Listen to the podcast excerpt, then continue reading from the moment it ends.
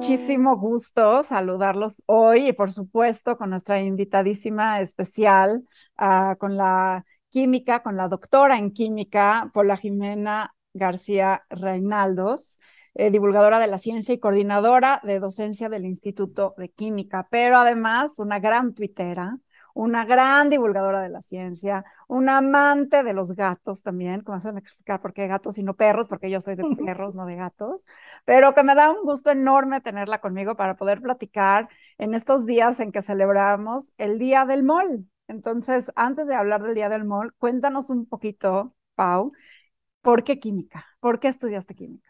Pues, bueno, muchas gracias por la invitación, Carlos. Me da mucho gusto estar aquí para poder hablar de química y de gatos también y de las cosas que tuiteamos también.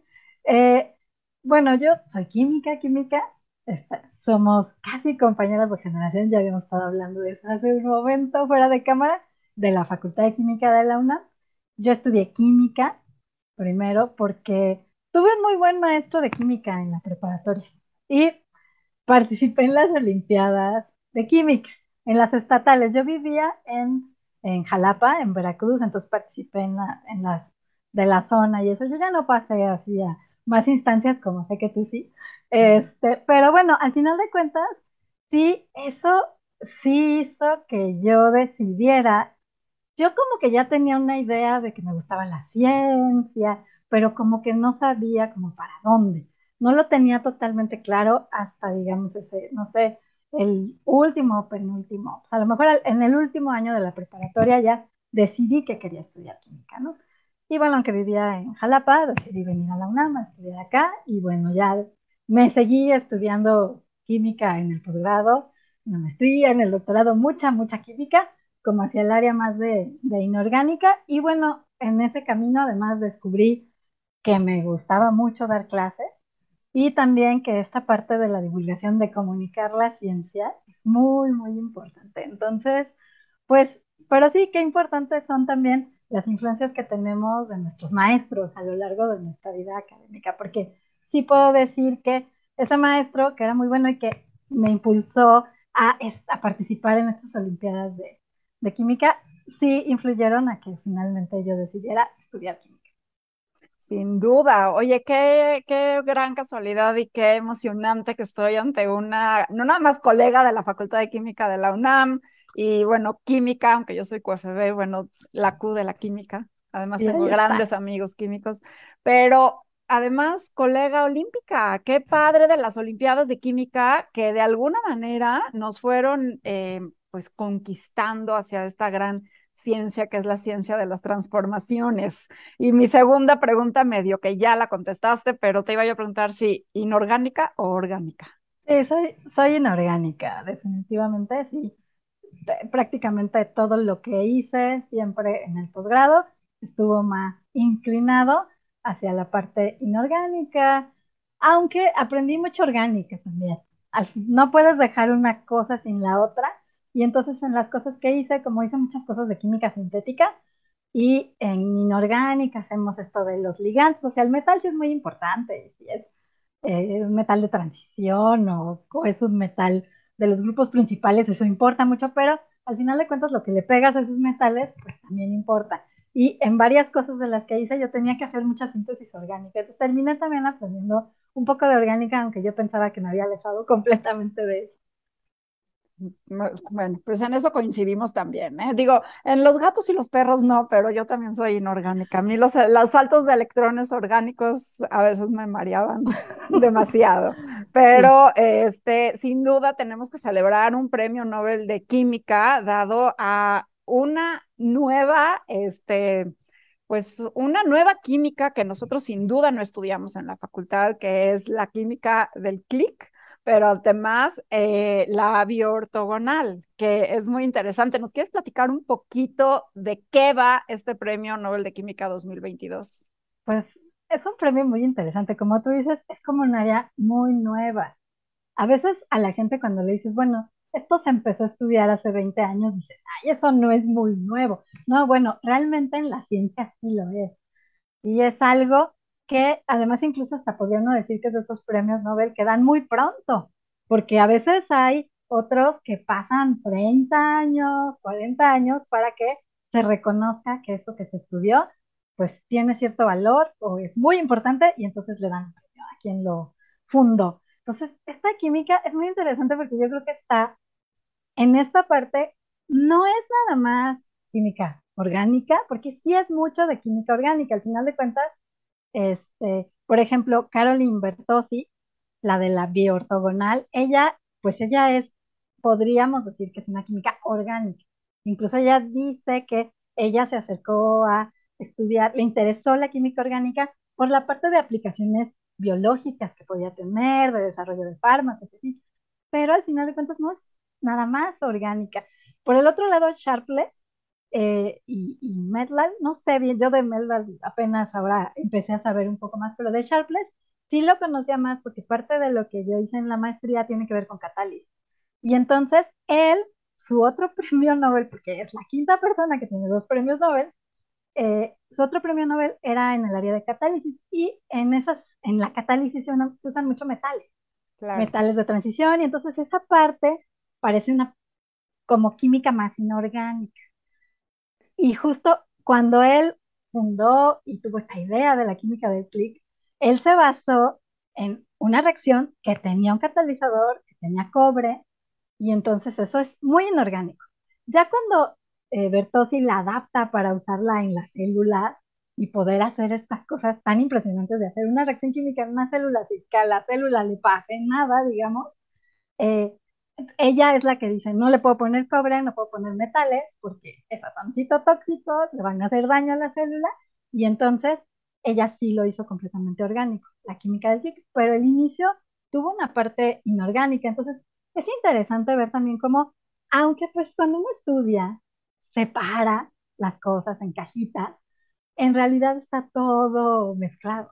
Y creo que ese es el punto angular de la divulgación de la ciencia, que todo es ciencia. Al final todo es ciencia. Por donde lo veas, todo es ciencia. Yo me acuerdo que en uno de los premios de las Olimpiadas de Química, justamente, este, quien nos estaba dando el premio nos dijo, es que todo es ciencia, todo es química, desde la ropa que traen puesta, las sillas donde están, el aire que están respirando, lo que comieron, lo que desayunaron, todo es química, todo es ciencia. Y creo que eh, este premio Nobel, por la forma en cómo lo explicas, porque es importante hablar de que los tres trabajaron de forma independiente como un mismo proceso visto desde diferentes ángulos, desde la parte completamente, eh, pues, química, digamos, del proceso sintético usando el catalizador de cobre, de estos dos grupos que se unen de esta forma tan limpia, a la aplicación a la célula para poder hablar ya de tratamientos y de fármacos para eh, células cancerígenas. Entonces es como lo mismo visto desde diferentes ángulos y creo que esto es fascinante y como bien dices es el segundo premio Nobel de Sharpless, pero qué padre que, que haya otra mujer, haya otra mujer con premio Nobel de química, ¿no? Sí, es la, ella es la, Caroline Bertozzi es la octava mujer que gana un premio Nobel. Son muy pocas y es algo que uno podría criticar al comité Nobel o a los comités Nobel, porque no ha sido el mismo desde que se empezó a dar, ¿no? Este, desde principios del siglo XX. Pero sí, sí es, digo, además, cuando uno le pregunta a alguien que a lo mejor no está tan familiarizado con la ciencia, con la química, sobre una, una científica importante, te van a decir a Marie Curie que además fue la primera mujer que ganó un premio Nobel. Pero es, es como paradójico que haya una mujer tan importante que haya ganado un premio y que queda como, como un símbolo de, de la ciencia y de la química y que realmente haya habido tan pocas. Además, la otra, otra de las galardonadas es su hija, Irene Curie, y al final de cuentas eh, son muy pocas en la química y además hubo un tiempo, pasaron como 40 años o algo así, en lo que no hubo premios para ninguna mujer como desde los 60 hasta los 2000 más o menos, que volvieron a dar un premio, creo que fue el de pues Ada Jonah, el que volvieron a dar. Ada Jonah del Instituto Weizmann, exacto, sobre los ribosomas. Eh, bueno, pues hablemos del MOL, porque, a ver, el, el día del MOL, que es el 23 de octubre a las 6.02 de la mañana, explícanos qué es un MOL, porque es un concepto que por un lado es tan útil y tan fácil y además es una unidad que es parte del sistema internacional de medidas, pero por el otro lado por alguna razón se nos hace muy complicado. No sé si es culpa de nuestros maestros de secundaria de química, pero como tú eres la estrella profesora de química, nos vas a explicar qué es un mol y por qué hay que celebrar el Día del Mol. Bueno, a mí me encanta esto de que existe el Día del Mol y cuando daba clases, cuando tenía alumnos, no importa de qué nivel están, siempre les recordaba en octubre que era Día del Mol, porque además es un día donde normalmente hay clases, bueno, a veces hay en sábado, en domingo, pero sí es algo que, este, que me gustaba usarlo por eso, ¿no? Por esta idea de celebrar algo, porque es súper importante en la química. Todo esto que estamos hablando de los premios Nobel y las reacciones bioortogonales y la química de Higgs, al final de cuentas, el mol, esta unidad de medida de los químicos, es, central en, esa, en cualquier cosa que hagamos de química. Si es desde lo más simple, desde una práctica de laboratorio escolar, hasta hacer una investigación que te dé el premio Nobel, tienes que tratar con el mol. Entonces, yo creo que es difícil porque, aunque no es un concepto que se refiera a algo que no existe, porque está hablando de una cantidad de átomos o de moléculas que ahí están, que son los que forman las cosas que nos rodean. Pero como los átomos y las moléculas son diminutos, no los vemos y además son muchísimos. Y como está relacionado con un número, con el número de Avogadro, que tiene que ver con que lo celebremos el 23 de octubre, esta cantidad que es 6.02 por 10 a la 23, eso de decir 10 a la 23, que esto es un 6 con 23 ceros a la derecha, es una cosa que siento como que nuestra mente le cuesta trabajo así como agarrar ese número y tratar de entenderlo y verlo. Al final de cuentas, la idea de mol justamente es para, en lugar de estar hablando de miles de millones de millones de millones de moléculas y átomos, decimos el mol.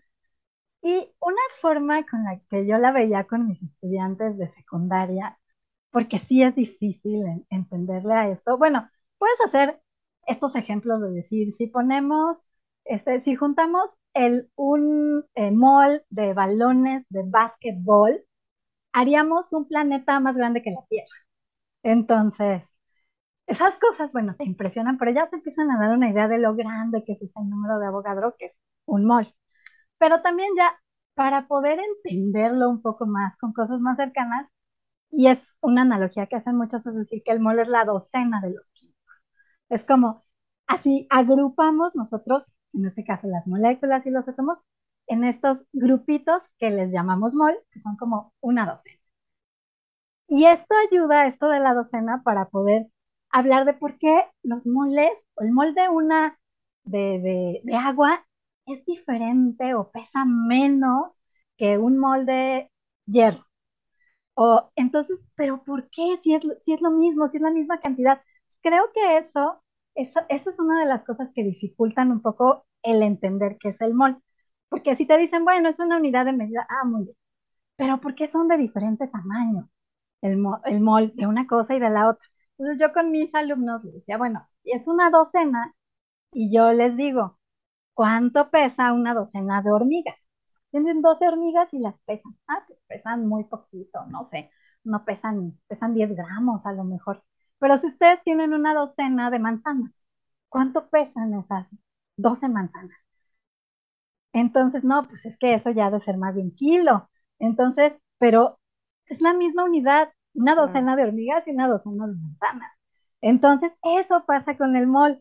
Yo tengo un mol de átomos de hidrógeno o tengo un mol de átomos de hierro. Los átomos de hidrógeno que son los más chiquitos, pues, el mol va a pesar menos.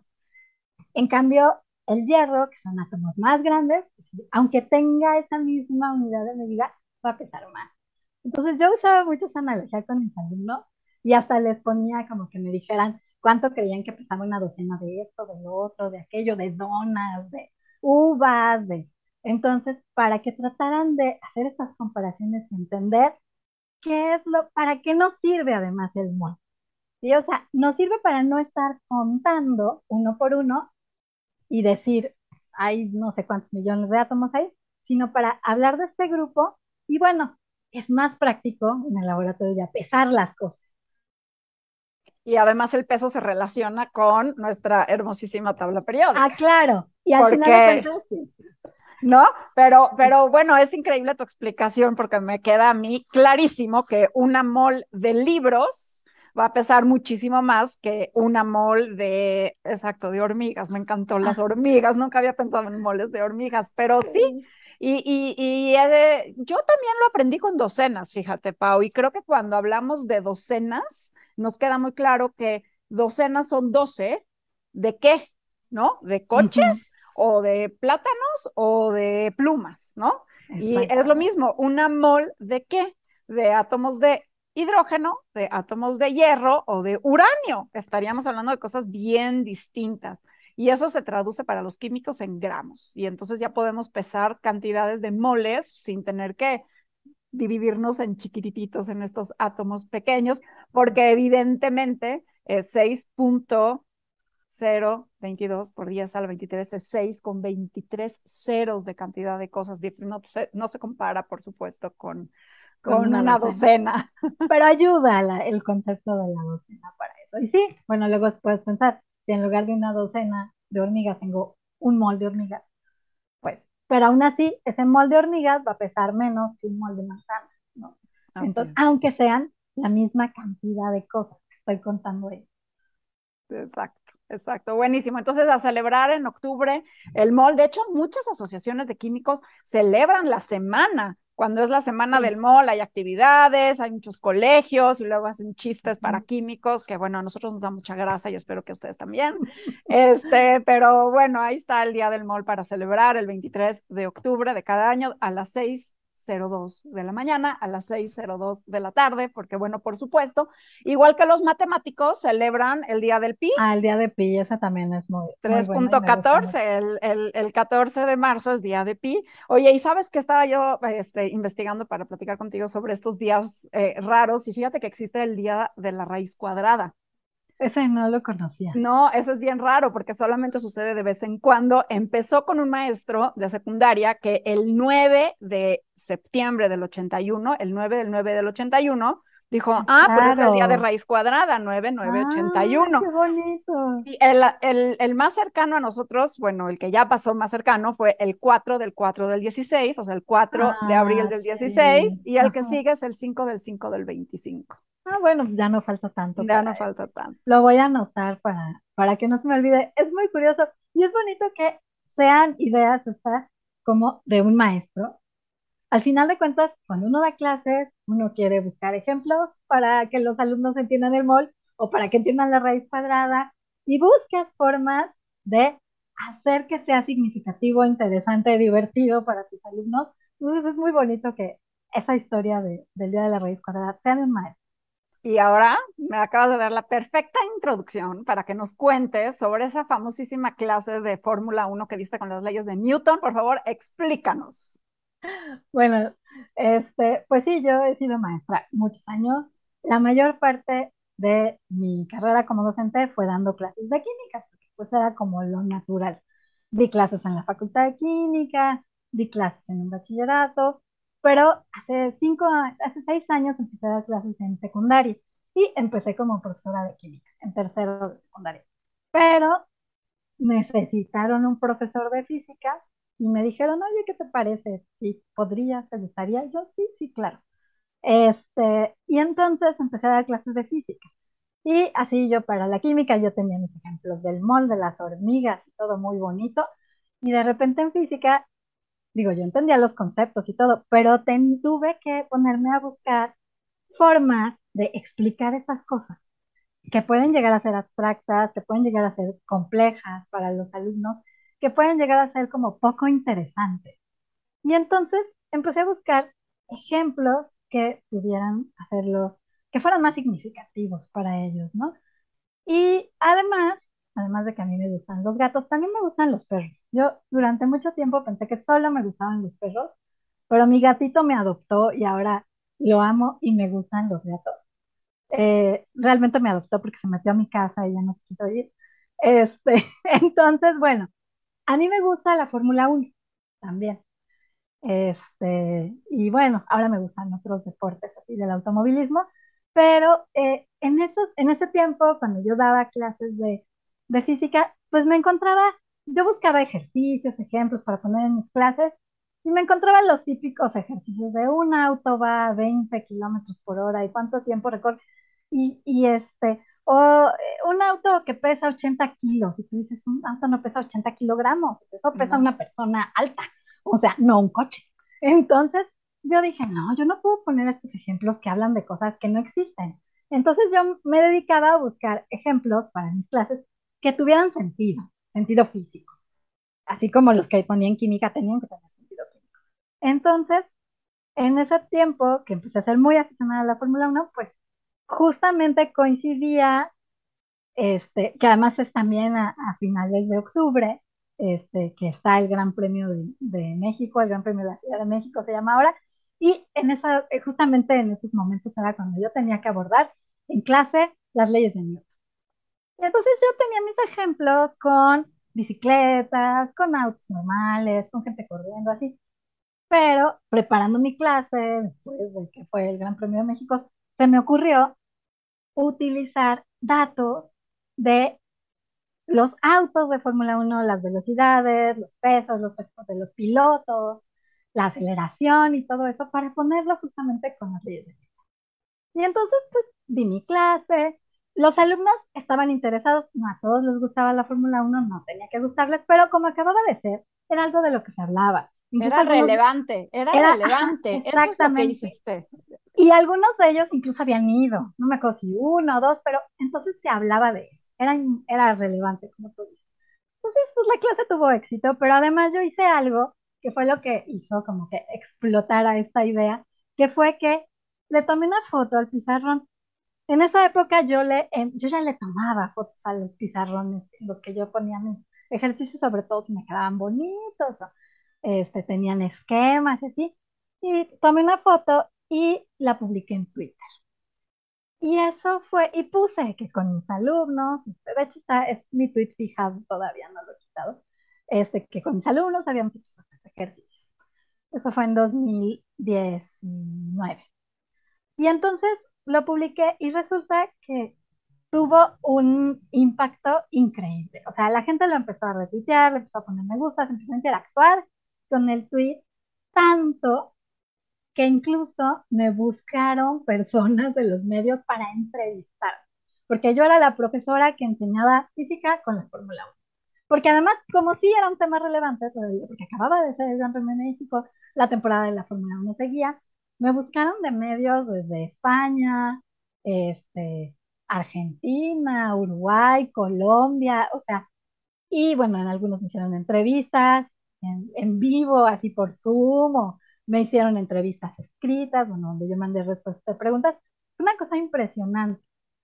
Digo, claro, eso también me llevó a tener muchos más seguidores en Twitter, y, este, y ah, lo que me gustó de eso, bueno, aparte de que, digamos, mi pizarrón se volvió famoso y me dio más, más visibilidad en Twitter, es ver que a la gente sí le interesa la ciencia. No tienes que ser científico para que te guste la ciencia o para que, para que veas que la ciencia es importante. Eso que decías hace rato que te dijeron a ti en una premiación de las Olimpiadas, la ciencia está en todo. Y entonces ver, a veces se dice, no, es que a la gente no le interesa la ciencia. No, es que en México, no, es que en América Latina, no, la gente sí le interesa. Claro que le interesa. Entonces, eso, eso es nada más, y a la gente, tanto a mis seguidores o a la gente que veía Twitter, como a, como a la gente en los medios, le daba importancia darle visibilidad a la ciencia y a la educación, porque estaban hablando de una maestra que había decidido hacer esto en su clase que yo no soy la única maestra que pone esos ejemplos en clase también. Como te decía hace rato, los maestros, cuando das clase, buscas por dónde llegar a los alumnos para lograr el objetivo que aprendan lo que les tienes que ¿no? Claro, y de hecho un reconocimiento, Pau, a los maestros, porque maestros como tú que eh, promueven vocaciones científicas, pero más que eso aprenden a, enseñan a pensar, porque yo siempre digo, no hay que ser científico para pensar como científico, pero eso es lo que hacen ustedes. Yo tuve buenos maestros de biología, de química que me impulsaron, tú tuviste, y luego cuántos no hubieran podido seguir carreras científicas, pero tuvieron pésimos maestros, ¿no? Eso es algo que, que yo creo que a ti te han de decir mucho cuando saben que eres química y que te dicen, ay, a mí no me gustaba la química, se me hizo muy difícil, tuve malos maestros. Entonces, sí es algo que Sí, pero existen también muchos buenos maestros. Muy, muchos buenos maestros que lo hacen con tanto cariño y tan, tan apasionados por lo que enseñan, que lo transmiten y qué importante es la labor docente. Sí, definitivamente es muy importante. Y sí, sí, digamos, esa parte de, mi vida fue ah, un, un, episodio muy interesante que además me trajo cosas buenas, porque eh, sí, no solo tuve más este, como visibilidad en Twitter, sino que eso me llevó incluso, además de esas entrevistas que tuve, a, por ejemplo, que eh, me contactaran del trabajo que tengo ahora o que, este, que me invitaran a, escribir de ciencia en un medio y cosas así. Entonces, ese tipo de cosas son, son buenas y son bonitas. Y habla, esta es la parte de la divulgación. Ah, es bueno hablar también de la ciencia así en, en, en lugares públicos, así como Twitter. Exacto, exacto. Oye, y ahora con el Checo Pérez ganando cada fin de semana, pues más queremos saber sobre la ah, Fórmula 1, porque yo que no entiendo de Fórmula 1, creo que tengo mucho que aprender gracias a todo lo que nos explicas. Sí, no, bueno, ahora tenemos una época dorada del automovilismo en México. Este, obviamente con Checo, que llegó a un buen equipo. Había mucha gente antes que pensaba que Checo no era tan bueno, realmente no había tenido buena suerte, un buen coche y un buen equipo, y ahora que lo tiene es, bueno, es una cosa impresionante. Y sí, claro, ahora pues mucha gente está interesada y quiere saber más de la Fórmula 1 y de las cosas de la ciencia también, de la... Allá hay muchísima ciencia en el automovilismo, física, pero también química, la parte de los combustibles, de los neumáticos, de las llantas, del caucho, porque es un caucho similar al de los autos normales, pero lo modifican, toda esa parte, la, la parte de la seguridad, tanto, o sea, de los materiales para hacer el auto, de la fibra de carbono que usan, materiales compuestos, eh, de los trajes que usan contra, que tienen que ser ignífugos, que no se incendian, todo eso es, es ciencia, es química y también física química y física, mucha química y mucha física. Bueno, pues ahora te quiero preguntar algo que te tengo que preguntar. ¿Cuál es tu elemento de la tabla periódica favorito? Bueno, a mí me gustan dos elementos porque son el protactinio y el uranio, porque están juntos, porque están juntos en la tabla periódica y, forman mi, el diminutivo de mi nombre, dice Pau. Pau. Ah, muy bien. Uy, yo tendría, que yo tendría, que decir calcio, fíjate. Pero no, fíjate que a mí me gusta el mercurio y el cadmio. Me encantan estos metales líquidos. Y son, bueno, es que es eso, porque son líquidos. Digo, a mí me gustan esto por esa curiosidad. Pero realmente así como elementos preferidos, pues le tengo un cierto cariño, bueno, un cariño muy grande al iridio, porque mucho tiempo trabajé con compuestos de iridio y es carísimo el iridio y, este, y hay que tratarlo con mucha delicadeza. Entonces yo le tengo cariño a ese. Y bueno, me gustan, me gustan todos los metales de transición que forman compuestos coloridos. Entonces es parte de por qué yo decidí estudiar más química inorgánica que orgánica. Ay, Pai, pues qué, qué, padre platicar contigo. Este, y dinos dónde te podemos seguir, tus redes, dónde te podemos leer, porque escribes mucho también, escribes mucho de divulgación, Pau. Entonces, bueno, cuéntanos. Este, en Twitter, por supuesto, me pueden seguir en arroba paux con X, GR. Y este, por ahora no estoy escribiendo de forma así cotidiana en un medio, estuve escribiendo durante un año. Este, todavía pueden encontrar mis textos en el sitio se llama Firewire. Todavía hay muchos, si buscan mi nombre, este, si buscan Paula García nada más, con, ese, con ese nombre salen mis textos. Durante mucho tiempo, durante toda esta época tan difícil del COVID, que bueno, no termina de pasar, pero la parte, digamos, del confinamiento, estuve escribiendo muchas cosas de ciencia, muchas cosas de vacunas, muchas cosas de COVID, como tú también lo has hecho, y por ahí están todavía mis textos. Y bueno, estoy este, en estos días modificando un blog que tenía y justamente de hecho voy a inaugurar mi versión nueva con unos textos del premio Nobel. Entonces, este, eso ya... Padrísimo, nos pasas. ahí, ahí lo pondré. Claro, te queremos leer, queremos aprender y bueno, queremos que nos contagies este, mucho iridio y mucho este, uranio radioactivo. Y por supuesto que te felicito de corazón por toda la labor tan constante, tan responsable que haces, porque no es nada más comunicar, hay que comunicar basado en evidencia, en lenguaje sencillo, pero a la vez con los términos correctos. No es sencilla hacer divulgación, pero es muy importante hacer divulgación. Y creo que eres una gran compañera de, viaje, Pau, y me encanta platicar contigo porque además en el Día del MOL, qué mejor que hablar con una química. Hay que celebrar los químicos y todos los demás también, que sepan que el MOL es importante en nuestras vidas y es divertido celebrar un día así. Y me ha dado mucho gusto también hablar contigo. Yo admiro mucho todo el trabajo que haces de divulgación y pues qué gusto poder platicar contigo. Pues gracias, Pau, y veremos quién gana el Gran Premio en México. Ah, sí, ya, ya casi.